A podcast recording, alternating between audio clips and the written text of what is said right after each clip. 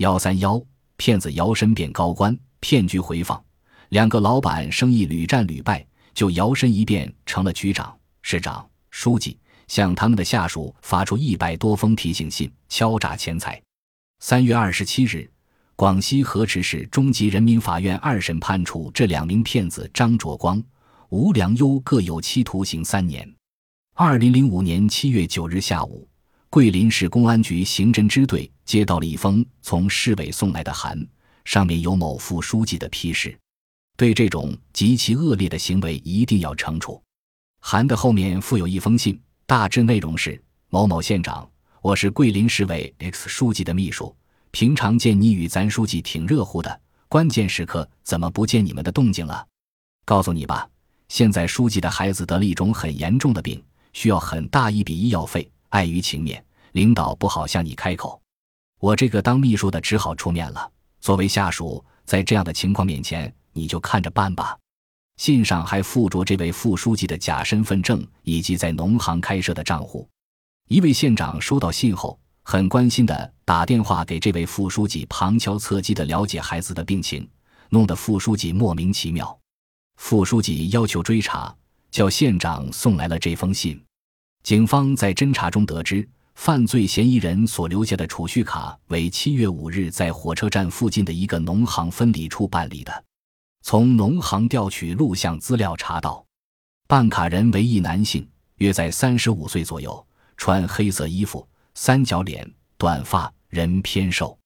刑警不查不知道，一查吓一跳，在前后的流水账中有五个用桂林身份证办的储蓄卡，经笔迹比对，可能为同一个人办理。此人办一张卡还不够，还要办这么多卡干什么？九日晚上七点和九点，银行监控中心两次响起警铃。侦查员得知，所监视的一个账号在河池市两次被人使用，这让专案组感到奇怪：犯罪嫌疑人难道在桂林发现被调查，跑到河池故技重施了？其实，河池市不是敲诈者的第二个战场，而是他们的始作俑地。两名敲诈者都是河池本地人。一个叫张卓光，一个叫吴良优。张卓光，一九六三年出生，中专毕业，原在河池市天峨县当过多年的警察，后因违反纪律被辞退。受处分的他无颜再待在天峨县，便迁到河池市居住，做生意谋生。开始时做药材生意，挣了一些钱，他估计自己是块当老板的料子，于是头脑发热，没头没脑的进货。结果亏得一塌糊涂。吴良优曾在武警部队服过役，复员后当过保安，但觉得当保安工资太低，回了河池郊区的老家做卖菜的小生意。不久又嫌利润太薄，不愿干了，回河池市办了一家中介机构。只有初中文化的吴良优也不是做生意的料，开的公司门可罗雀，但他也有一大收获，就是认识了药材老板张卓光。一天，吴良优请教比自己大十岁的张哥，问他什么人的钱容易搞到手。张卓光想了想说：“老板手头的钱多，但要想从他们手里搞钱太难。有一种人的钱应该好搞，什么人的？”吴良优眼睛一亮，竖起耳朵：“那就是当官的。”在机关里待过的张卓光显出一副很了解官场事态的样子。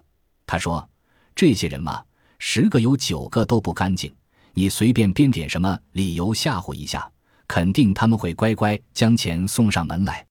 二零零五年六月下旬，两人冒用河池市一些局的局长及河池市某位市领导的名叫人做了假身份证，开了几个银行账户，接着炮制敲诈信。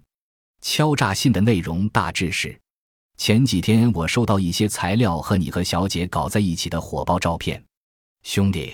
想不到你的业余生活这么丰富啊！这些材料不管是真是假，足以毁掉你的名声和地位。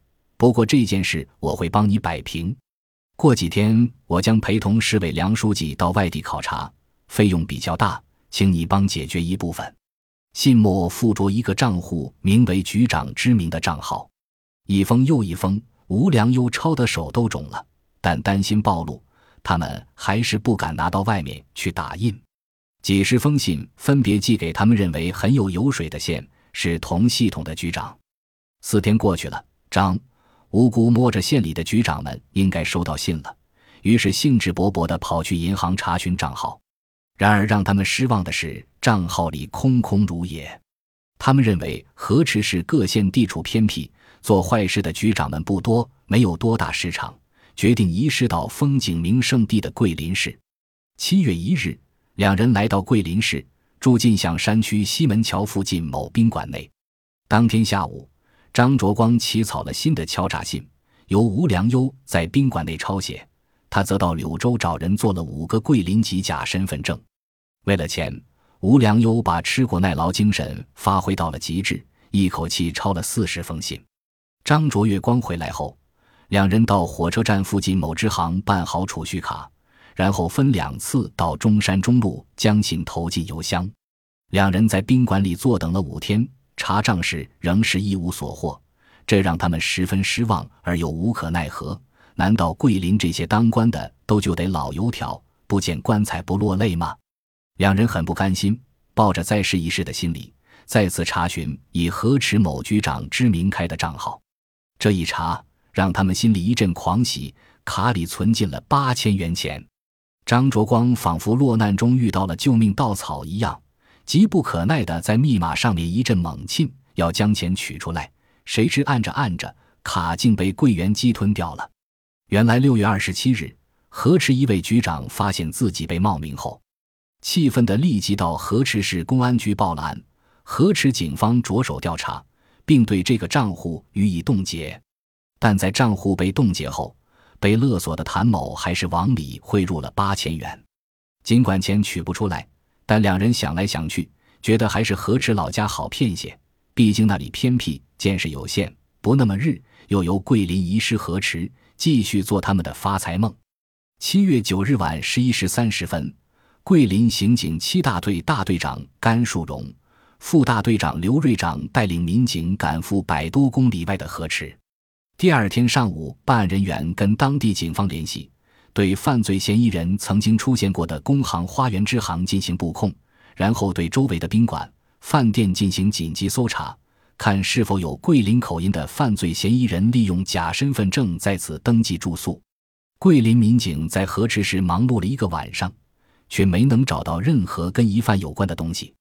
与河池警方领导召开联席会议时，河池警方一位领导说：“就在上个月底，河池曾发生类似桂林出现的用信件敲诈领导干部的案件，警方也一直在跟踪追击。两地警方决定联手并案侦查。通过调取当地农行业务录像资料，发现六月二十一日，那个瘦高的犯罪嫌疑人曾跟同伙一起。”到河池市农行某分理处办理过储蓄卡。当日办卡时，其同伙戴着摩托头盔先进营业大厅。在办的差不多的时候，瘦高个才走进营业大厅，并非常隐蔽地从桌下塞了一百元钱给对方。经过群众辨认，戴头盔者为吴良优，他的同伙正是张卓光。刑警在调查中得知，张卓光还拥有另外一张储蓄卡。这张卡是他用本人真实姓名办理的，办案民警由此查到了他的真实地址。十一日晚七时许，刑警对犯罪嫌疑人张卓光的住处进行布控。半个小时后，只见瘦高个头的张卓光走出家门，慢腾腾地往附近的花园支行走去，向柜员机走去。正在他开始查询之时，刑警立即上前钳住了他的双手，并在他身上搜到六张储蓄卡。十二日凌晨五点，两辆警车悄悄往河池市郊开去。到了村子附近，刑警们弃车步行，悄悄包围了吴良优的家。吴良优还没完全醒来，就被刑警戴上了手铐。刑警在吴良优家搜出了五个桂林籍的假身份证，以及八大叠已经写好的信件。这些信都还没有署上名字，显然犯罪嫌疑人的下一个诈骗方向尚未完全定好。落网后。深感作恶难逃的张卓光协助公安机关破获了一起诈骗五万八千元的案件。二零零六年一月，河池市金城江区人民法院以敲诈勒索罪分别判处张卓光和吴良优有期徒刑四年，二人不服上诉。河池市中级人民法院审理后认为，原判对二人的行为定性是准确的，但没有考虑到二人敲诈勒索犯罪未遂的情节，导致了对其的量刑过重。根据二人犯罪的事实、情节、后果及对社会的危害程度，判处其有期徒刑三年。骗术揭秘：骗子行骗无一例外的都利用了人性的弱点。在我国，少数地方官员的腐败与作风问题比较严重。而凡是做过恶的人，心中都有鬼，这些少数官员也不例外。骗子正是利用了这些官员做过亏心事，就怕鬼叫门的心理，冒充为局长、市委书记及秘书、市委书记、市长，这真是弥天大谎。而且还真有一些官员上钩，可见这些官员平时是做过亏心事的，心里有鬼，在唯恐事发的情况下，只图把事情摆平，也就没有分辨真伪的能力。在一般人看来，骗子竟敢直接冒充局级、市级官员行骗，真是贼胆包天。但是，我们从另外一个视角思考一下：如果这些官员在工作和日常生活中真的能遵守党纪国法，敢于自拍良心，能做到问心无愧，这种行骗方法也就没有市场了。本案中，骗子们利用官员的不当行为从官员那里获利，这种方法有可能值得反贪机关借鉴。骗子们的骗术利用了官场的潜规则，本案或多或少地显露出几分黑色幽默的色彩。骗案违法，张卓光、吴良优的行为属于典型的招摇撞骗罪。招摇撞骗罪是指以获得某种非法利益和荣誉为目的，冒充国家工作人员进行招摇撞骗的行为。本罪具有如下构成特征：一。本罪侵犯的客体是国家机关的正常管理活动及其威信。二，本罪在客观方面表现为行为人实施了冒充国家机关工作人员进行招摇撞骗的行为。招摇撞骗罪的行为包含两方面的要素：第一，行为人冒充国家机关工作人员的身份或职务。冒充国家机关工作人员包括三种情况。一是非国家机关工作人员冒充国家机关工作人员，比如在国家机关工作但不具有国家机关工作人员身份的勤杂工冒充国家机关工作人员；二是职务低的国家机关工作人员冒充职务高的国家机关工作人员，比如普通科员冒充科长；三是此部门的国家机关工作人员冒充彼一部门的国家机关工作人员。比如，行政机关工作人员冒充司法机关工作人员，冒充非国家机关工作人员，如冒充劳动模范、影视明显、华侨行骗的，不构成本罪。第二，行为人实施招摇撞骗的行为。